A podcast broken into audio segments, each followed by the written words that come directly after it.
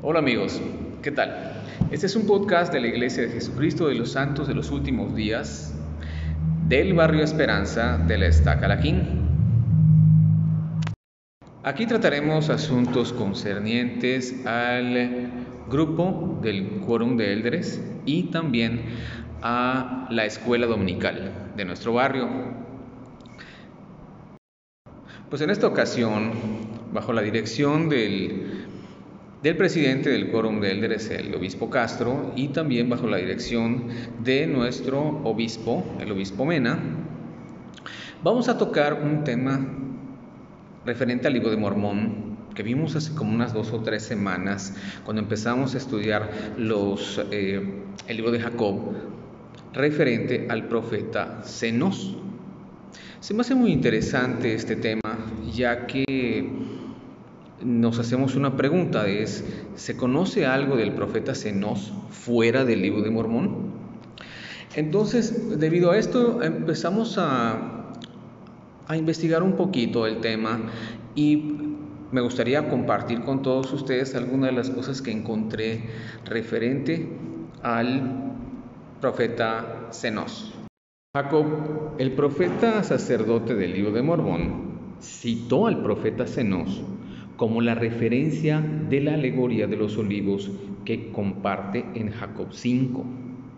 Las citas de las profecías de Zenos en todo el libro de Mormón demuestran que los escritos de Zenos eran populares entre los nefitas.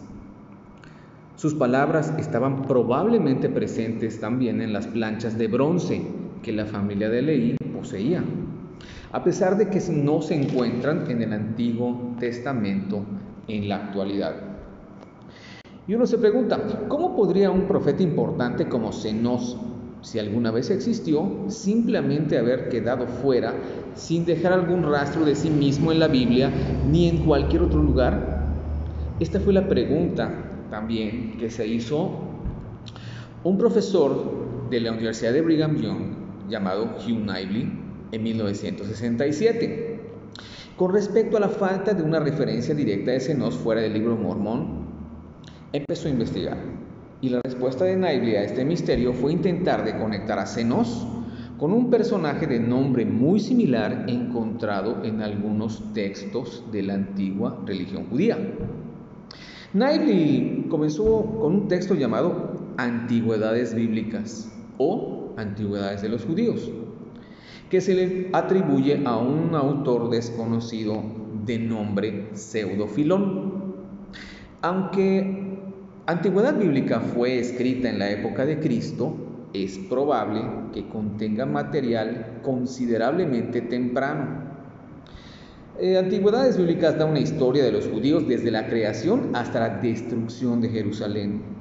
Incluye las historias acerca de un gran profeta líder llamado Kenaz en algunas versiones del texto en inglés, el nombre Kenaz se deletrea Senec, Senec escrito con Z o Cenes, que es una variante del nombre en español Cenes. Cenes escrito en esta ocasión con letra C de casa. Entonces, Pseudofilón hace una conexión entre esta persona y el personaje bíblico Cenaz, quien vivió entre el tiempo de la conquista de Canaán y los jueces de Israel.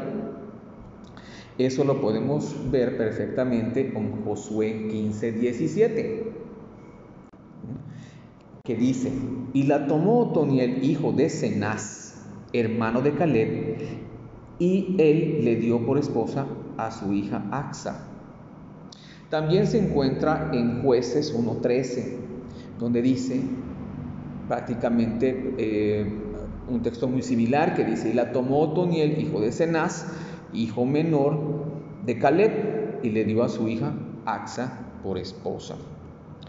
Esto identifica a Kenaz como el primer juez sobre Israel y le atribuye muchas palabras y hechos.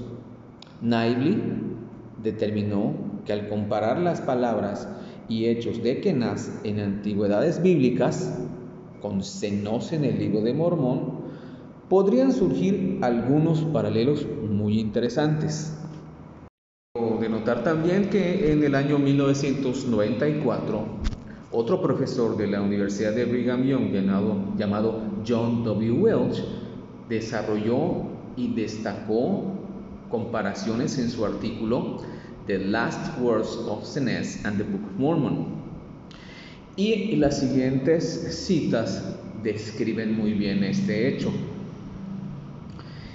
Y hay varias, eh, digamos, similitudes. La historia de Kenaz de Pseudofilón en Jacob 4 a 6, Kenaz dio un discurso de despedida a una asamblea cuando estaba a punto de morir. El discurso de despedida de Jacob fue dirigido a una asamblea, como podemos ver en Jacob 5.1, en 6.1, por ejemplo en, en Jacob 6.1 dice, y ahora bien, he aquí mis hermanos, como os dije que iba a profetizar, he aquí, esta es mi profecía que las cosas que habló este profeta o que habló este profeta Zenos concerniente a la casa de Israel, en los cuales les comparó a un olivo cultivado, ciertamente han de acontecer.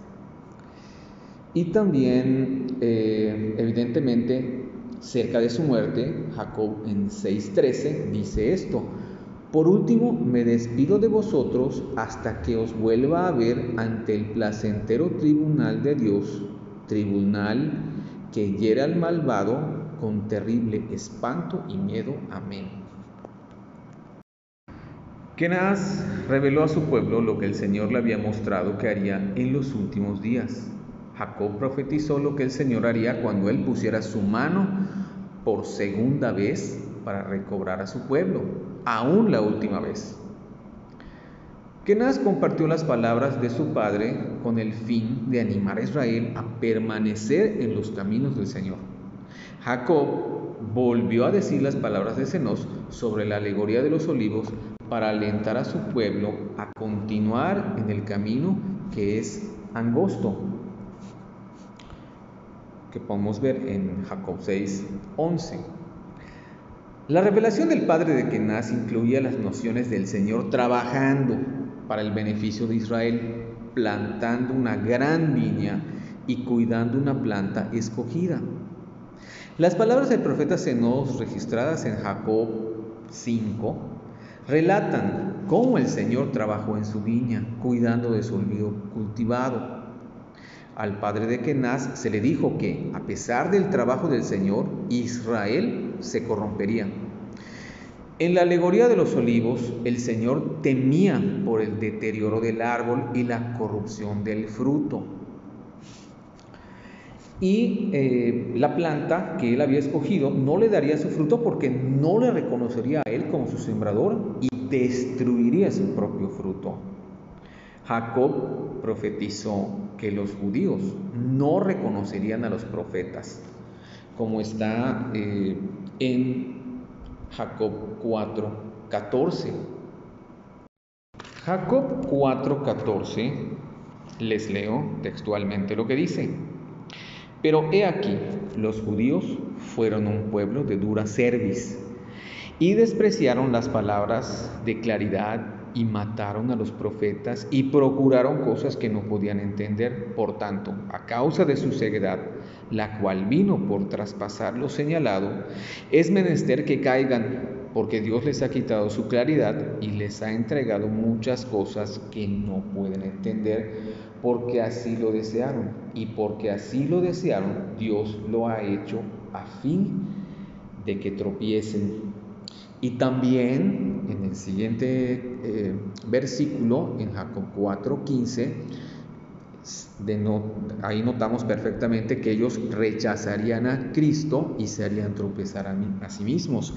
Entonces les leo textualmente este versículo 15 de Jacob 4 y dice, y ahora el Espíritu me impulsa a mí, Jacob, a profetizar, porque percibo por las indicaciones del Espíritu que hay en mí que a causa del, tropiezo de los judíos, ellos rechazarán la roca sobre la cual podrían edificar y tener fundamento sagrado.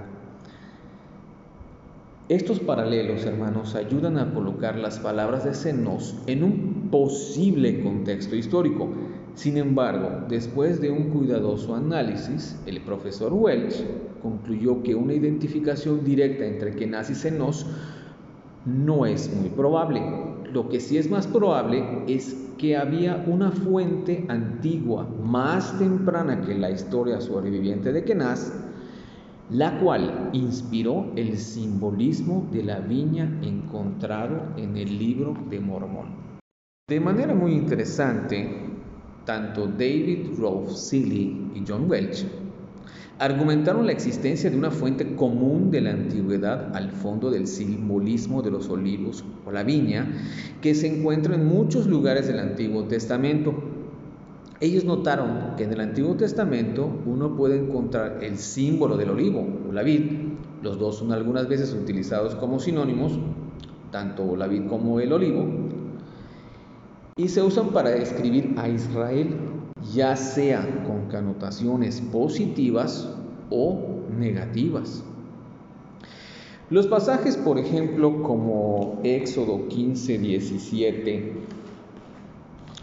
eh, segunda de Samuel 7 al 10, Salmos 1 al 3, 52, 8, por, por mencionar algunos, se enfocan principalmente en los aspectos positivos de la siembra del Señor y cuidando y bendiciendo los árboles.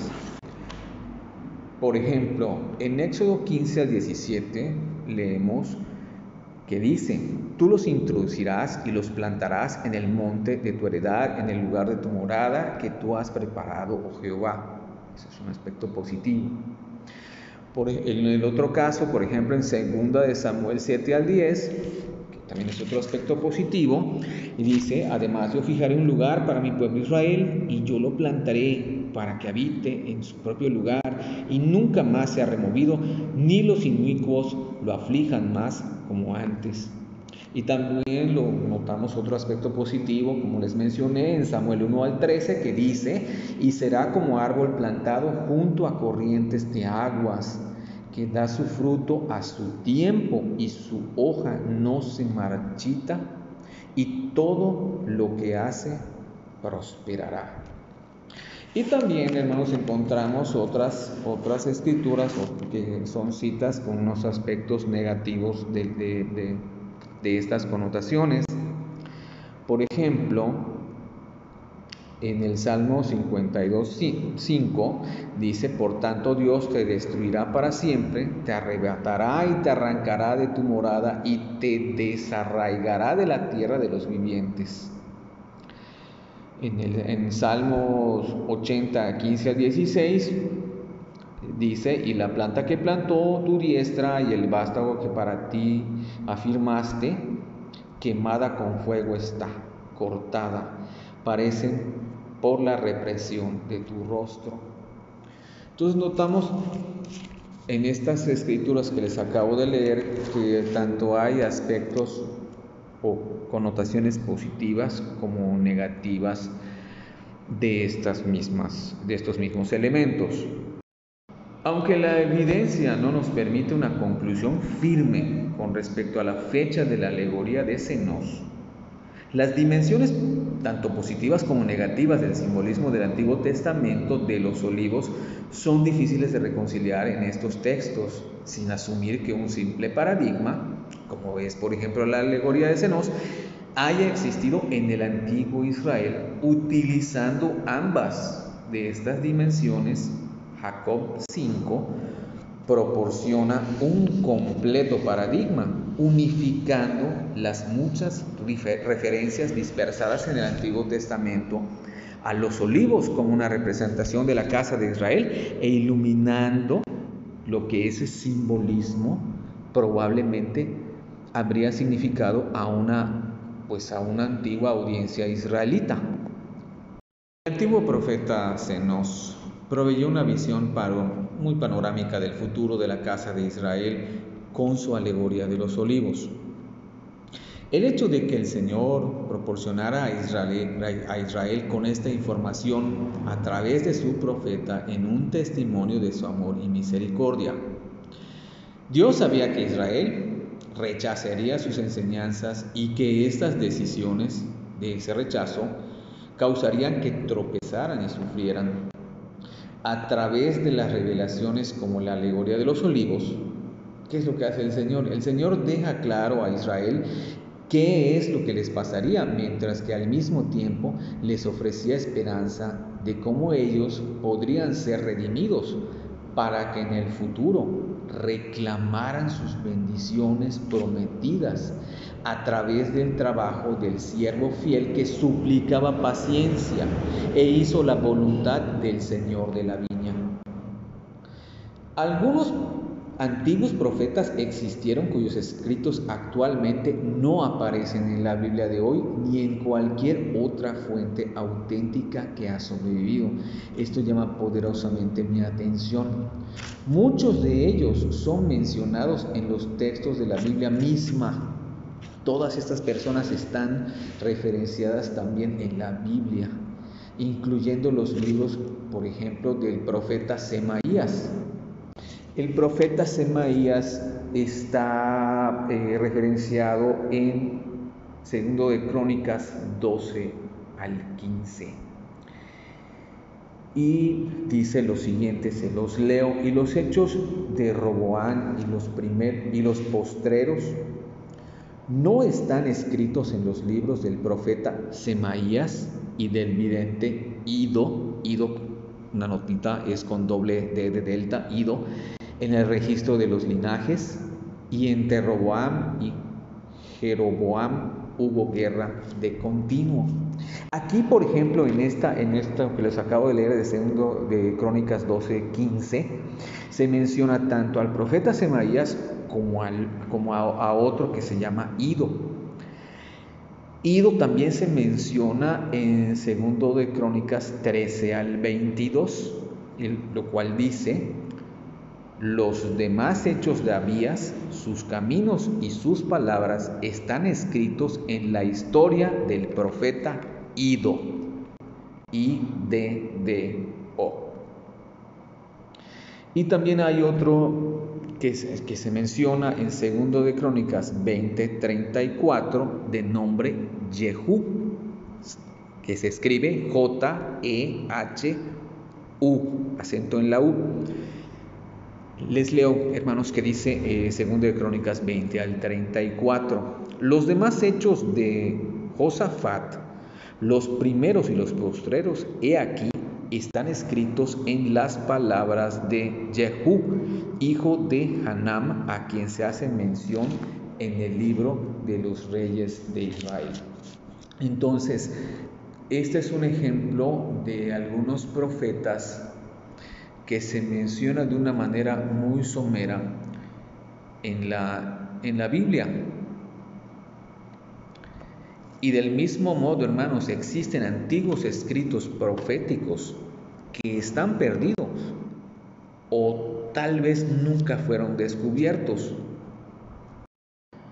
La alegoría de los olivos es una pieza valiosa de escritura profética, hermanos que fue de un gran, gran valor para el pueblo nefita.